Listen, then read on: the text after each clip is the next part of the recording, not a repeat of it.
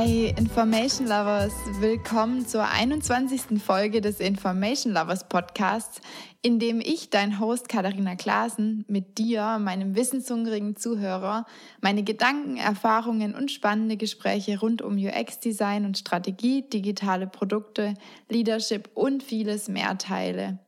Und heute geht es um Human-Centered Design, also die menschzentrierte Gestaltung. Und das ist ein Thema, das ich schon wirklich lange mal mit dir in einer Folge teilen wollte, weil es für mich wirklich ein sehr wichtiges Thema ist und ich diesen Prozess so als eine Art Framework oder wirklich grobes Framework für alles, was ich so tue, alle meine Projekte nutze. Die Betonung äh, liegt dabei wirklich auf grobes Framework. Also ich hangel mich da nicht ähm, super strikt an diesem Prozess entlang oder ich betrachte das eigentlich auch gar nicht als irgendwie einen strikten Prozess, sondern wirklich als, als so ein, ja, grobes Framework. Es ist tatsächlich so, dass ich diesen Prozess auch meinen Kunden oft in, ähm, in so zum Beispiel einem Kick-Off-Workshop mal kurz vorstelle. Aber ich orientiere mich auch mit meinen Studenten jedes Semester an dem Prozess und das jetzt auch schon seit glaube 2014, direkt am Anfang habe ich das so als grobe Vorlage genutzt. Ja, und ich würde vorschlagen, wir nutzen die Chance einfach und orientieren uns in der Folge daran, wie ich auch meinen Studenten den Prozess näher bringe. Jedes ähm, Semester beginnt, und das schon auch jetzt seit ein paar Jahren, eigentlich immer identisch. Wenn der ganze Orgakram abgehakt ist, dann zeige ich meinen Studenten immer eine Folie, die zwei Bilder zeigt. Nämlich auf der linken Seite ein Smartphone und auf der rechten Seite eine Kaffeemaschine. Und dann stelle ich ihnen eine ganz banale Frage. So, da kommt gleich schon die erste Frage. Was haben die zwei Dinge hier gemeinsam? Und dann kommen echt immer super viele interessante, teilweise auch witzige Antworten. Ich weiß gar nicht, was ich in den letzten Semestern schon alles gehört habe. Ähm, zum Beispiel, man benutzt beides direkt nach dem Aufstehen. Also sowohl das Smartphone als auch die Kaffeemaschine. Oder auch gut finde ich, beides macht süchtig. Ja, und manchmal und das war vor allem dieses Semester witzigerweise der Fall. Da kommen auch echt schon Antworten, die in die Richtung gehen, ähm, auf die ich eigentlich hinaus möchte. Wie zum Beispiel, beide haben Bedienelemente. Ja, stimmt. Mhm. Beides hat Bedienfelder, ja. Ja, und deswegen ist dann auch dieses Semester tatsächlich was passiert, was bisher noch nie passiert ist, weder in meinen Workshops mit Kunden, in denen ich die Frage gestellt habe, noch bei ähm, meinen Studenten. Und zwar hat dann tatsächlich eine Studentin die Antwort gebracht, auf die ich hinaus wollte. Und ähm, so aus didaktischen Gründen, beziehungsweise so auch aus äh, einfach Effektgründen, wollte ich eigentlich gar nicht, dass die Antwort kommt weil ich so ein bisschen so einen äh, Effekt erzeugen würde, so, ah, ist das banal. Aber dieses Semester ist es tatsächlich passiert und ich habe die Antwort bekommen. What? Ja, genau. Das hatte ich jetzt noch nie. Ja, und wie du hörst, habe ich mich sehr darüber gefreut und war hörbar überrascht. ähm, ja, und die Antwort ist tatsächlich, beide Produkte haben einen Nutzer. Und das habt ihr irgendwie alle so mit, das ist überall mitgesch mitgeschwungen. Und es ist irgendwie so banal, dass man da eigentlich auch nicht drauf kommt. Genau, das ist einfach wirklich ist super banal und das ist eigentlich auch so der Trick, warum ich diese Frage stelle, weil ich genau diesen Moment erzeugen möchte. Und naja, wie ich das halt so mache als gute Lehrbeauftragte, kommt schon direkt die nächste Frage. Warum ist das so? Warum ist das so ein, so ein äh, Moment? Warum ist das so banal, dass beide Nutzer haben? Ja, und vielleicht möchtest du dir die Frage ja auch einfach direkt mal stellen. Warum ist das so banal? Warum erzeuge ich mit dieser Antwort, die normalerweise ich dann liefere und in dem Moment jetzt ein Student tatsächlich oder eine Studentin geliefert hat, warum erzeuge ich damit so diesen uh, Moment? Woran liegt das eigentlich? Ja, weil das irgendwie für jedes Produkt gilt, oder? Und weil diese Beziehung zwischen Produkt und Nutzer untrennbar ist. Ohne einen Nutzer mit Bedürfnissen und Problemen oder Problemen bräuchte man das Produkt wahrscheinlich gar nicht, oder? Also ich meine, die Daseinsberechtigung für ein Produkt ist doch, dass es irgendwie einen Nutzer gibt, der das benutzen möchte. Und deswegen die ganzen Sachen, die ihr gesagt habt mit, ähm, es, es ist irgendwie beides bedienbar oder es muss beides benutzerfreundlich sein und es wurde irgendwie gestaltet, das hängt alles damit zusammen. Und das gilt natürlich für jedes Produkt. Das muss jetzt nicht so, so ein ähm, analoges Produkt sein wie eine Kaffeemaschine. Das kann auch ein digitales Produkt sein, das kann eine App sein, das kann aber auch was ganz Abstraktes sein, wie zum Beispiel ein Service oder ja, mein Podcast zum Beispiel ist auch ein Produkt. Und für diesen Podcast gilt das Gleiche. Wenn es nicht Zuhörer gäbe, die irgendeinen Grund haben, diesen Podcast zu hören, wenn es nicht vielleicht dich gäbe, der da irgendwie was draus lernen möchte, dann bräuchte es diesen Podcast nicht. Ja, und mein Podcast richtet sich damit auch irgendwo nach dir und deinen Bedürfnissen und deinen Zielen und Wünschen. Ja, und hier kommt jetzt natürlich der Human-Centered Design-Prozess ins Spiel. Und jetzt gibt es natürlich einen Gestaltungsprozess, der genau darauf abzielt, eben Produkte zu gestalten, die für den Menschen passend sind und für den Menschen gemacht sind. Ja? Also eigentlich ist es doch klar, oder? Also wenn wir ein Produkt, wenn wir sagen, es gibt da so eine enge Beziehung zwischen, zwischen Produkt und Nutzer, das Produkt gibt es nur wegen dem Nutzer, dann ist doch eigentlich die logische Schlussfolgerung, dass wenn man dieses Produkt gestaltet, dass dieser Nutzer von Anfang an berücksichtigt werden muss, oder? Ist total logisch und ist auch wirklich genau das, um was es beim Human-Centered Design geht. Dass der Mensch im Zentrum der Gestaltung steht und dass der Mensch von Anfang an mit einbezogen wird in die Gestaltung des Produktes. Und deswegen schlage ich vor, stelle ich euch einfach mal den Prozess so in seinem groben Aufbau nach und nach mal vor. Genau, und der ähm, Prozess ist so in den Grundzügen, kann, kann er in vier Phasen unterteilt werden. Ja, genau. Der Prozess besteht in, im Prinzip aus vier Phasen. Natürlich kann man sagen, dass davor noch so eine Art Planungsphase vorgelagert ist, aber die würden wir jetzt einfach mal außen vor lassen. Und anstatt dir jetzt einfach die vier Phasen nach und nach vorzustellen, weil ich denke, das bleibt dann nicht wirklich bei dir hängen, würde ich dich gerne nach und nach durch Fragen, genauso wie ich es mit meinen Studenten mache, an die Phasen heranführen was könnte denn man sinnvollerweise am Anfang machen, wenn man jetzt so ein Produkt gestalten möchte, was, wie wir gesagt haben, für einen ganz bestimmten Nutzer mit einem ganz bestimmten Problem, was er hat, passen soll. Was, was wäre das Erste, was ihr machen würdet? So, und falls du jetzt mitgedacht hast, dann denkst du jetzt bestimmt, hm, also vermutlich würde ich erstmal versuchen, so viel wie möglich über diesen Nutzer und über seine Ziele, seine Aufgaben, vielleicht auch Probleme, also alles, was wirklich relevant ist, würde ich erstmal versuchen herauszufinden. Und das, was du da erörtern möchtest, was du wirklich ähm, quasi erforschen möchtest, dabei spricht man vom Nutzungskontext. Was ist der Nutzungskontext? Könnt ihr dafür ein Beispiel nennen, damit, damit man das versteht, dass das nicht so ein abstraktes Wort nur ist? Machen wir mal Beispiel, machen wir mal Beispiel Kaffeemaschine. Was ist der Nutzungskontext einer Kaffeemaschine? Hier kam jetzt der Vorschlag, die Situation, in der die Kaffeemaschine genutzt wird. Genau, also das wäre ein Teil, so in welcher Situation benutze ich das Gerät, was könnte noch Teil des Nutzungskontextes sein?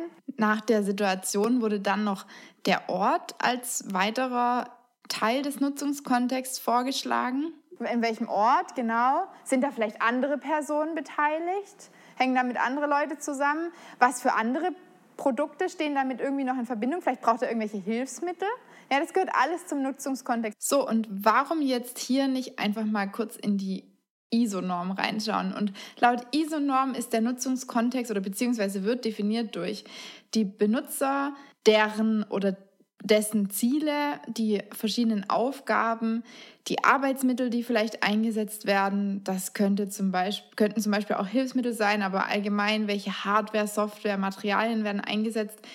Die Umgebung und dabei sowohl die physische als auch die soziale Umgebung, ja. Und das gilt es eben zu verstehen, ja, weil wir wollen ja genau für einen ganz spezifischen Nutzungskontext ein Produkt entwickeln. Wir wollen ja nicht einfach frei heraus ein Produkt entwickeln und dann mal auf gut Glück hoffen, dass es dann für irgendeinen Nutzungskontext schon passen wird, dass es für irgendeinen Nutzer dann schon schön passen wird, irgendwelche Probleme schon lösen wird. Nein, wir wollen für einen ganz bestimmten Nutzungskontext unser Produkt entwickeln und deswegen gilt es eben, diesen zu verstehen. Was kann ich jetzt machen, um diesen Nutzungskontext besser zu verstehen? Was kann ich also in der ersten Phase wirklich machen? Was fällt euch da ein?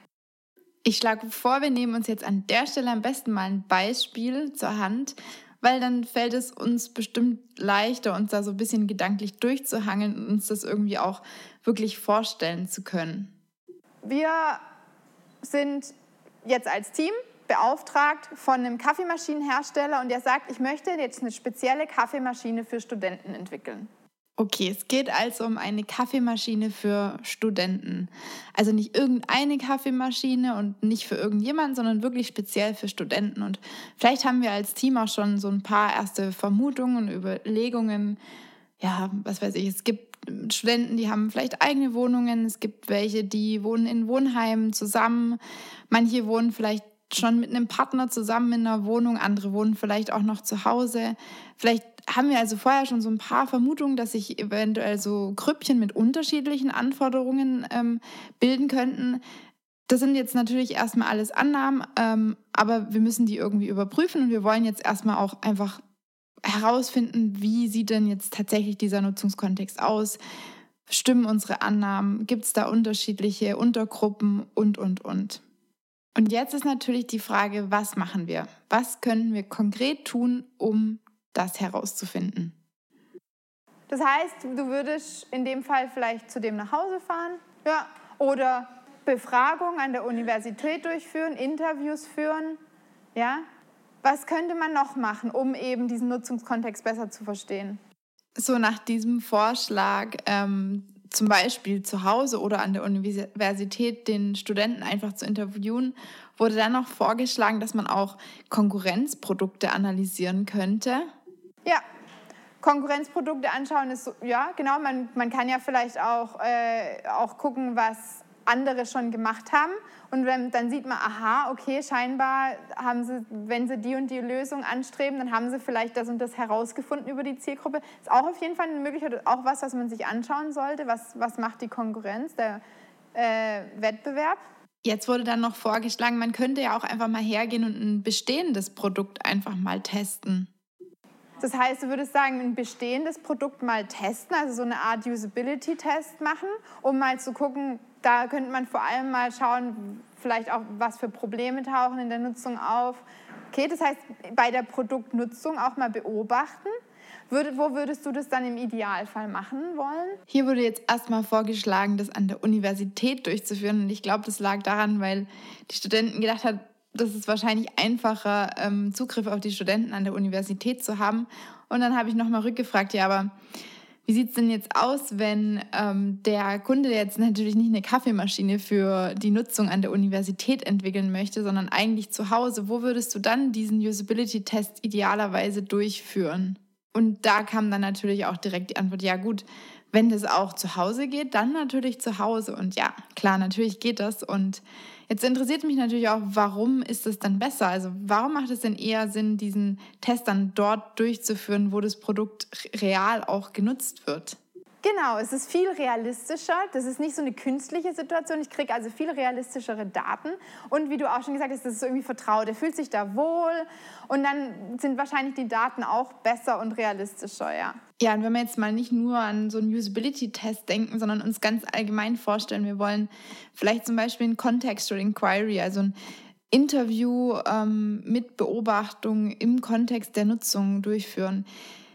Das ist natürlich besser, wenn wir das in der realen Situation machen, weil wer weiß, je nachdem, um was es geht, vielleicht hat der, bleiben wir mal bei unserem Beispiel, vielleicht hat der Student in, in seinem Wohnheim bestimmte Hilfsmittel oder stellen wir uns vor, ähm, wir können dort eben zum Beispiel sehen, gut, wie viel Platz hat er tatsächlich wirklich und was macht er vielleicht, um mit diesem Platz irgendwie intelligent umzugehen oder was macht er vielleicht auch, um irgendwelche Zeiten gut zu nutzen, weil er irgendwie nicht super viel Zeit hat? Oder wie hilft er sich, ähm, keine Ahnung, wenn es darum geht, dass die Maschine von verschiedenen Leuten genutzt werden müssen. Das sind lauter Zusatzinformationen, die super wichtig für uns sind, die wir aber nicht bekommen würden, wenn wir das außerhalb von der realen Nutzungsumgebung machen würden, unsere Beobachtung. Also sprich, wenn wir jetzt eben nicht mal nur beim Usability-Test bleiben, über was wir jetzt ja gerade gesprochen haben mit den Studenten, sondern wenn wir mal ganz allgemein zum Beispiel über Contextual Inquiry nachdenken, da ist die reale Nutzungsumgebung einfach ein großer Vorteil, weil sie viele Zusatzinformationen liefert. Okay, aber wir merken auf jeden Fall, es gibt ganz, ganz, ganz viele Research-Methoden, die wir einsetzen können, um irgendwie ein besseres Verständnis von dem Nutzungskontext zu bekommen. Und wie du merkst, dazu braucht man nicht wirklich Kenntnisse haben. Also die Studenten haben ja nicht wirklich Vorkenntnisse, sondern wenn man einfach mal mit seinem gesunden Menschenverstand darüber nachdenkt, dann fallen einem ganz viele Möglichkeiten ein, was man eben machen kann, um an diese Daten zu kommen, die ja so super wichtig und interessant für uns sind. Ich habe jetzt hier auch mal ein paar Methoden aufgezählt. Interviews, Fragebögen, Beobachtung, Tagebuchmethode. Interesting. Contextual Inquiry ist im Prinzip das, was ihr gesagt habt. Also man geht zu der Person nach Hause, beobachtet die bei der Produktnutzung und stellt dabei Fragen oder beziehungsweise lässt die Person vielleicht auch so ein bisschen erklären, was sie macht und man man gibt sich als Researcher dann so ein bisschen in die Rolle des ähm, Lehrlings und sagt, erklär mir mal, was du da jetzt gerade machst und warum machst du das so? Und genau. Ähm, Usability-Tests habt ihr auch gesagt, macht vor allem dann Sinn, wenn es ein Redesign ist Okay, wir haben also jetzt ganz viele unterschiedliche Möglichkeiten kennengelernt, die wir einsetzen können, um in dieser ersten Phase des Human-Centered Design-Prozesses den Nutzungskontext besser kennenzulernen, also Daten zu erheben. So, und jetzt stellen wir uns einfach vor, wir haben von mir aus ganz viele Interviews geführt. Wir waren bei den Nutzern, wir haben sie beobachtet beim, wir haben die Studenten beim Kaffeekochen beobachtet, wir haben sie zu Hause besucht, wir haben sie in ihren Wohnheimen besucht. Ähm, wir haben ganz viel von ihnen in Erfahrung gebracht, ganz viele unterschiedliche Daten erhoben. Wir haben gesehen, dass es einige gibt, wie wir auch schon vermutet haben, die in Wohnheimen wohnen, andere in Einzimmerwohnungen alleine, manche in WGs, andere wohnen mit ihrem Partner zusammen, manche in kleineren, anderen größeren Wohnungen ähm, und haben vielleicht da auch schon Unterschiede festgestellt. Manche haben mehr Platz, andere haben weniger Platz. Dann gibt es vielleicht auch unterschiedliche Kaffeetrinktypen. Dann gibt es die, die super schnell sich morgens einen zu Hause reinziehen. Andere möchten den eher unterwegs trinken. Wieder andere stehen lieber früher auf, um dann noch gemütlich zu Hause zu trinken. Ganz, ganz, ganz viele Daten haben wir jetzt so. Und jetzt ist natürlich die Frage, was machen wir jetzt damit? Was machen wir mit unseren ganzen vielen Daten? Also, wir müssen diese ganz vielen abstrakten Daten, die wir jetzt haben, damit müssen wir jetzt irgendwas machen, die müssen wir auswerten. Und vor allem, wir müssen die auch in eine Form bringen, dass wir die im Team kommunizieren können. Ja klar, ne? weil normalerweise arbeiten wir ganz selten auch alleine an solchen Produkten. Da sind auch andere Menschen involviert und die Daten müssen nicht nur für uns selbst irgendwie greifbar werden und ausgewertet werden, sondern natürlich auch fürs Kommun Quatsch, fürs Team äh, verständlich werden und greifbar werden. Und in dem Moment, wo wir die Daten erfassen, sind es ja noch keine Informationen. Meistens muss damit ja noch irgendwas geschehen. Wir müssen sie ja auch noch irgendwie interpretieren und da vielleicht irgendwelche Informationen von ableiten. Und das alles müssen wir jetzt noch tun. Und das ist so ein bisschen der zweite Teil eigentlich von der erste, ersten Phase. Die erste Phase heißt nämlich Nutzungskontext verstehen und beschreiben. Und das Verstehen, das haben wir jetzt eigentlich schon so ein bisschen gemacht. Aber selbst zum Verstehen gehört vielleicht auch noch dazu, dass eben diese Daten interpretiert werden müssen. Aber vor allem müssen wir sie jetzt auch irgendwie in eine greifbare Form bringen und kommunizierbar machen. Und da kann man jetzt wieder andere Methoden einsetzen. Und jetzt beschreiben. Ja? Also wir müssen jetzt irgendwie auch das Ganze festhalten, auswerten, wie du sagst. Und da gibt es auch wieder so ein paar Methoden, die da in Frage kommen oder die wir uns als Vorbild nehmen können. Vorhin ist der Begriff Personas gefallen. Personas sind ganz bestimmt so der Klassiker, den man da jetzt einsetzen würde. Und Personas sollten ja auch idealerweise auf so einem Kontextinterview oder einem Interview mit Beobachtung in der Nutzungssituation äh, aufbauen. Die sind wirklich eigentlich ideal geeignet, denke ich, um diese qualitativen Daten, die wir jetzt erfasst haben, dann irgendwie zusammenzufassen und greifbar zu machen. Und natürlich gehört bei Personas eine ganz schöne Menge an Vorarbeit dazu. Und ich würde auch fast sagen, dass ich das jetzt nicht hier weiter ausführe und vielleicht dazu mal sogar eine separate Folge macht zur Persona-Methode. Aber das ist bestimmt so der Klassiker, den man jetzt hier einsetzen könnte. Gibt es natürlich noch viele andere Möglichkeiten. Man kann ja auch seine Personas Freischnauze, behaupte ich jetzt einfach mal noch ein bisschen ergänzen um andere Tools. Genau, aber im Prinzip geht es jetzt einfach in dieser ersten Phase darum, den Nutzungskontext zu verstehen, Daten zu erheben und diese Daten irgendwie greifbar und verständlich zu machen und auszuwerten. Damit haben wir dann die erste Phase einfach mal abgehakt und Jetzt müssen wir irgendwann aber auch so ein bisschen an das Produkt rankommen, weil wir sind jetzt immer noch nicht auf irgendwo einer Produktebene. Ja, wir haben jetzt erstmal nur verstanden, um was es hier eigentlich geht. Und jetzt im nächsten Schritt nähern wir uns endlich dann mal einer Lösung, einem Produkt an. Jetzt ist natürlich die Überlegung, was, was ist denn jetzt der logische nächste Schritt? Was würde man denn jetzt als nächstes machen, um diesem Produkt näher zu kommen? Genau, also wir haben ja jetzt quasi herausgefunden, was hat unsere Zielgruppe für Probleme, Aufgaben, Wünsche, tralala, für Bedürfnisse. Das ist alles schön und gut, aber wir müssen ja irgendwann zu einem Produkt kommen. Ja? Wir müssen ja irgendwann diesen Transfer machen von Bedürfnis zu Lösung. Und da müssen wir jetzt quasi ableiten von dem, was wir, was wir in Erfahrung gebracht haben, was bedeutet das für unser Produkt? Also was muss unser Produkt leisten? Was muss unser, unser Produkt liefern? Genau, wir müssen also Anforderungen an unser Produkt ableiten. Von dem, was wir über unseren Nutzungskontext herausgefunden haben, müssen wir Produktanforderungen ableiten. Und das ist der zweite Schritt des Human-Centered Design-Prozess ja, was könnten wir da machen? Was für Methoden könnten wir da einsetzen? Keine Ahnung. Wir könnten zum Beispiel einfach Mindmaps machen. Wir könnten User Stories schreiben. Wir könnten aber zum Beispiel auch Geschichten, also Szenarien schreiben. Ja, also klar, wir können auch einfach kreativ werden, wie immer, wenn du mich fragst. Also Beispiel, ja. Ihr habt in der ersten Phase herausgefunden, diese Gruppe, im Wohnheim. Die haben wenig Geld, wenig Platz in der Küche. Ähm, das muss super schnell gehen. Ja, die, die, die sind auch teilweise dann, ihr habt beobachtet irgendwie, die kommen da morgens in der Küche an, ja, lassen sich da schnell einen Kaffee raus, nehmen sich den mit und am liebsten würden sie parallel noch Zähne putzen und da ist echt super Hektik drin. Ja, sowas habt ihr vielleicht von mir aus beobachtet. Ja, was bedeutet das für eure Kaffeemaschine? Okay, die muss, die darf nicht viel Platz wegnehmen das Kaffeekochen darf entweder nicht lang dauern oder vielleicht würdet ihr auch sagen, gut, es kann lang dauern, aber das muss irgendwie vielleicht schon automatisch starten, während die irgendwie, was weiß ich, im Zähneputzen ist oder im Bett ist oder so. Also es kann unterschiedliche Sachen bedeuten. Ja? Die gleiche Beobachtung kann, können, kann in unterschiedliche Anforderungen übersetzt werden. Ähm, vielleicht bedeutet es auch noch, keine Ahnung, die Kaffeemaschine weiß ich nicht, muss irgendwie in die Küche reinpassen, in irgendwas, was die eh im, im Wohnheim oder so haben, ja? I don't know. Okay, verstanden, glaube ich zumindest. Sehr witzig, mir das nochmal so ein bisschen anzuhören. Ich, äh, man merkt den Unterschied zwischen der ruhigen Podcast-Kada und der aufgeregten Lehrauftragsdozenten-Kada.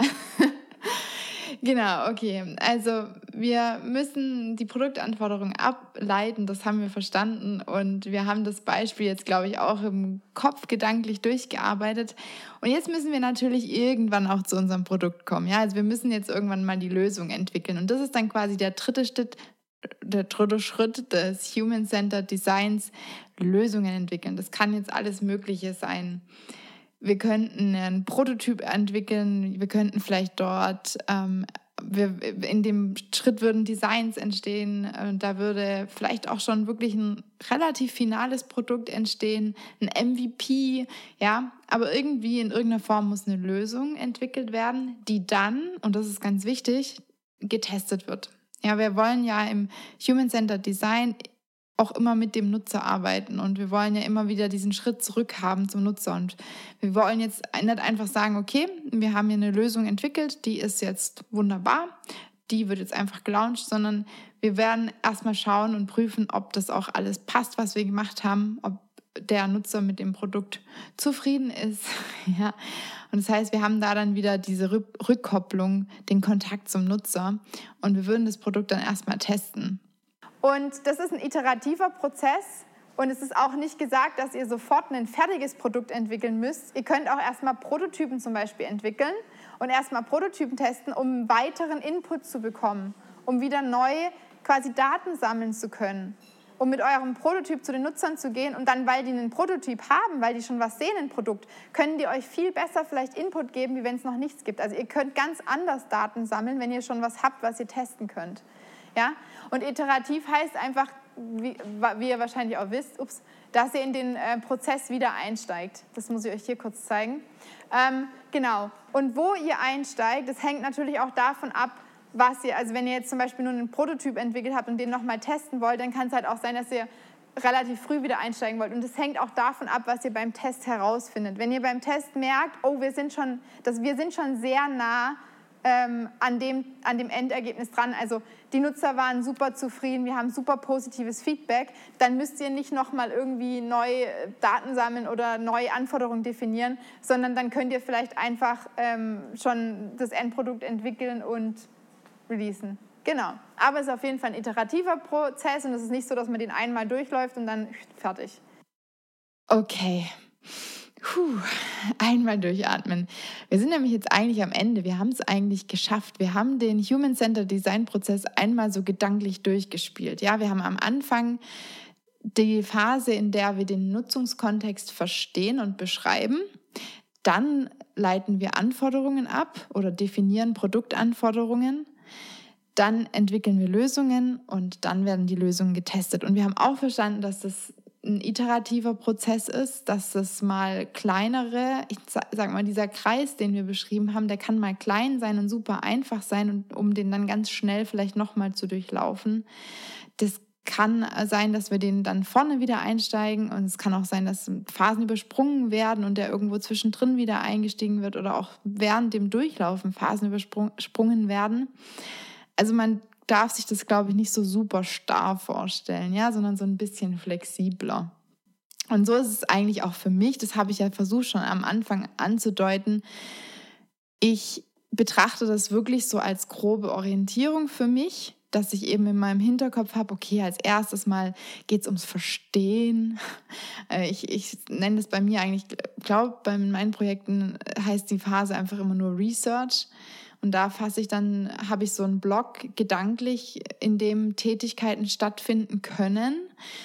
Das fasse ich dann immer unter Research zusammen. Dann habe ich meinen gedanklichen Blog, den nenne ich Konzeption oder Konzept. Ich kann es jetzt gar nicht so aus dem Kopf alles 100% sicher sagen. Und da gibt es dann so ein paar mögliche Tätigkeiten, die ich dann ausführe. Und dann habe ich meinen gedanklichen Blog ähm, Design. Und dann kann theoretisch noch Testen kommen, dann zwischendrin kann bei mir noch Prototyping kommen. Ich mache ja auch nicht alles, ne? Also ich ähm, habe zwar eine Zeit lang auch zum Beispiel Webentwicklung gemacht, aber das mache ich inzwischen auch gar nicht mehr und Apps entwickeln, das mache ich auch nicht. Das heißt, ich decke ja auch alleine nicht den kompletten Prozess ab. Ich decke zwar tatsächlich schon relativ viel ab, wenn es möglich ist und auch sehr gerne, aber nicht alles. Genau, und dann ähm, gäbe es, wie gesagt, zum Schluss eventuell noch Testing und, und, und.